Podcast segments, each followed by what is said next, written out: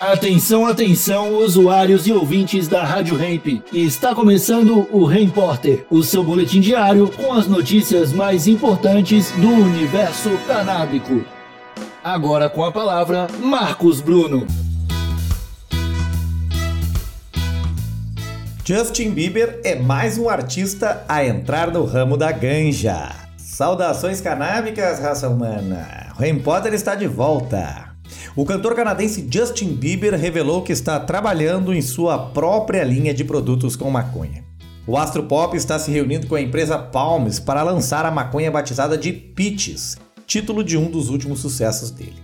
A Palms é especializada em produtos de ganja com seus pacotes de 7 baseados sendo vendidos por 32 dólares ou 175 reais em lojas dos estados de Nevada e da Califórnia, nos States.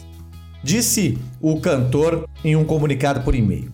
Eu sou um fã do Palms e do que eles estão fazendo ao tornar a cannabis acessível e ajudando a desestigmatizar o uso da planta, especialmente para muitas pessoas que a consideram útil para a saúde mental. Uma porta-voz não quis compartilhar os termos financeiros dessa colaboração. Justin Bieber hoje tem 27 anos, mas foi um astro mirim e sentiu na pele como as pressões do estrelato infantil e do uso de drogas contribuíram para os próprios desafios dele na saúde mental.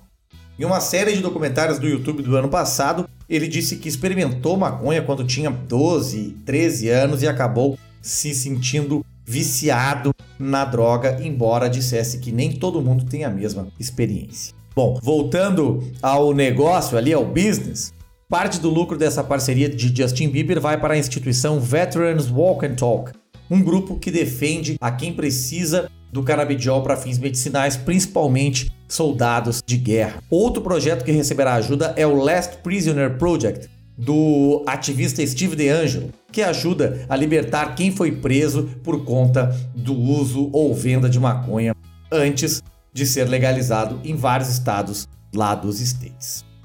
Justin Bieber é um dos maiores artistas do, da América do Norte, vencedor do Grammy, tem uma base de fãs aí com 200 milhões de seguidores só no Instagram. Sobre a legalização, o uso medicinal da maconha é legalizado em 38 dos 51 estados norte-americanos e o uso recreativo em outros 21. A legislação dos Estados Unidos permite que cada jurisdição tenha autonomia para decidir sobre alguns temas, como o da cannabis. Cada vez mais artistas se lançam no mercado da cannabis. É, não é mais novidade quantos artistas aí, até a Beyoncé, Jay-Z, aqui os brasileiros Bob Burnquist, mas lá nos States, enfim, e o Brasil chupando bala para variar. Volta amanhã com o Repórter 8h20, 12h20 da tarde, só aqui na Rádio Hemp. Falou!